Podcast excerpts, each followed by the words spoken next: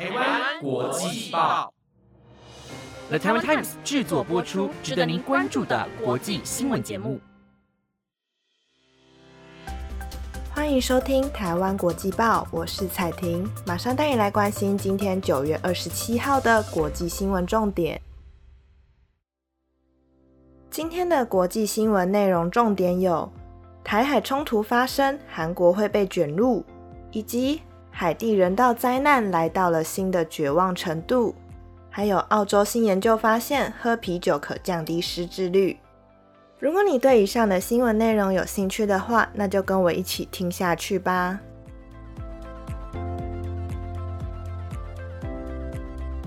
首先，今天的第一则新闻要带大家来关注亚洲的国际局势。近一年来，中国大陆针对台湾所做的军事行动有越来越挑衅的意味，这对整个亚洲区域的和平与稳定带来了威胁。若台海冲突真的发生了，更可能导致全球经济大受影响，让美国不得不积极介入，阻止冲突发生。根据路透社的报道，韩国总统尹锡悦在美国有线电视新闻网的访问中曾表示。韩国期盼能与美国合作扩大自由，但若台湾发生台海冲突时，北韩更有可能会先进行挑衅。韩美联盟应该首先关注这一点。另外，目前驻韩美军将近有两万九千人，而虽然尹锡悦曾经誓言说要与美国建立更密切的关系，不过现在被问到如果中共要攻击台湾的话，韩国是否会帮助美国？尹锡悦对此并未直接回答，毕竟中国依然是韩国最大的经济伙伴。若此地区发生任何军事冲突，首尔都可能会发现自己脱离不了关系。而驻韩美军司令拉卡梅拉在近日表示，他们会慎重为所有可能的战争情况做好计划的。但未来如果真的发生战争，国家是否选边站去参加，完全取决于韩国自己。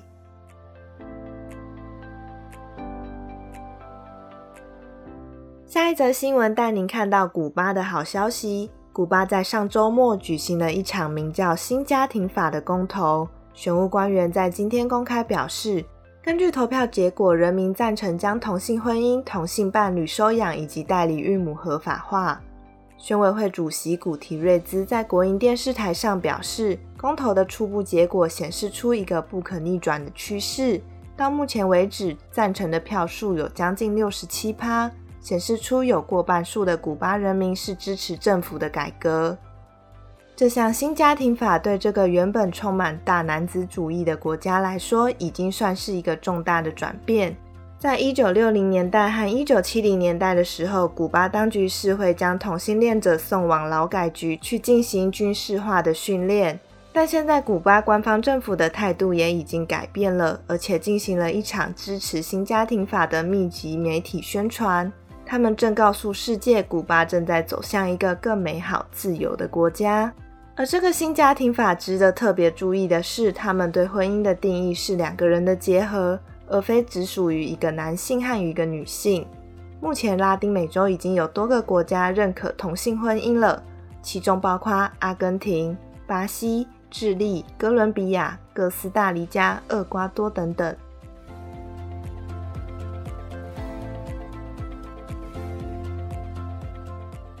下一则带你来关心海地这个国家的状况。在这两周以来，海地持续不断的发生暴力事件和流血冲突。今天就有官员们向联合国安全理事会描述，海地目前的人道灾难已经来到了新的绝望程度。而自从联合国粮仓遭到攻击之后，加上燃料价格不停的上涨，以及生活成本的压力，导致当地民众的生活完全的陷入困境。对此，联合国的海地事务特别代表拉莱姆，他在安理会紧急会议上说：“经济危机、帮派危机和政治危机这三点已经融合并恶化成了一场人道主义的灾难。在发生内乱之前，原本大约有四百九十万的海地人处于人道需求状态，但仅在过去的两周，对世界粮食计划署的攻击就导致损失了价值将近五百万美元的粮食救助。”这些损失原本可以在下个月支撑多达二十万名急需救援的海地人，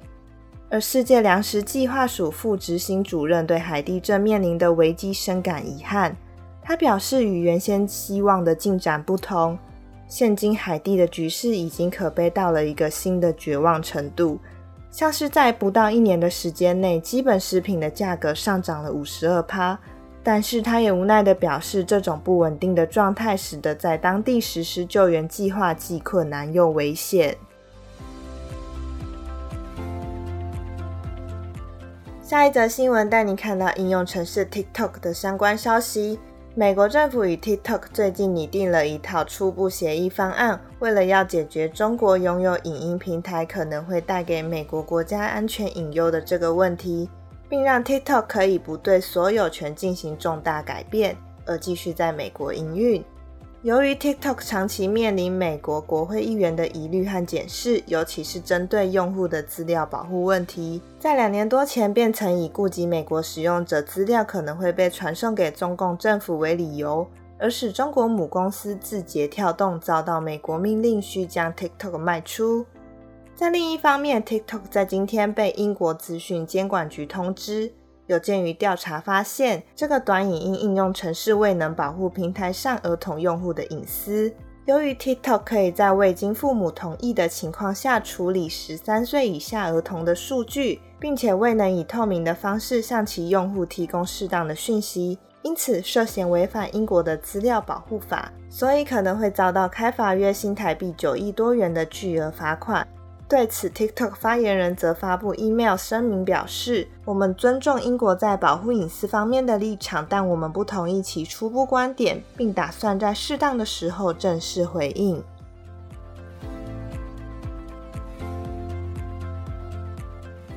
今天的最后一则新闻带您看到澳洲的一项新研究。喝酒是许多人下班后放松心灵的一个方式，但是却常常听到旁人劝阻喝酒对身体不好。你是否也有相似的经验呢？现在，澳洲新南威尔斯大学的研究人员提出了一项颠覆传统观念的调查结果。他们针对约两万多名且年纪六十岁以上的年长者进行饮酒习惯与失智症发病相关性的长期研究。一开始参与者都是没有失智症的状态，后来陆续有两千多人遭诊断出罹患失智症，而该团队便分析饮酒习惯以及失智症发病率的数据。深入调查发现，偶尔饮酒和轻重度习惯饮酒的人，罹患失智症的风险比从不喝酒的人少了二十二趴，而重度习惯饮酒罹患失智症的风险则比从不饮酒的人少了十九趴。较特别的是，每天喝约一点四公升啤酒的人，罹患失智率的风险更是比从不饮酒的人降低了三分之一。然而，英国国民健康署则是建议成人每周喝酒不应该超过六品托的啤酒。虽然与研究结果不太相同，不过过度饮酒还是有可能会造成其他肝脏疾病、心脏疾病或是癌症等。因此，饮酒人应该适量且衡量自己的自身情况。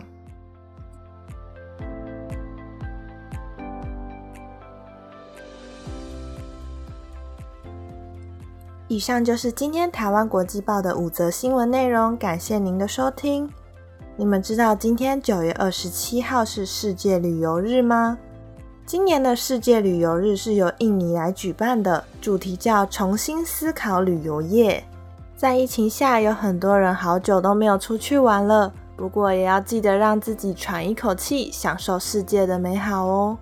本节目借由了台湾 Times 制作播出，感谢您的收听。如果有任何建议，都欢迎到 Apple Podcast 上留言，或者是到 IG 跟我们分享哦。那我们就下次见喽，拜拜。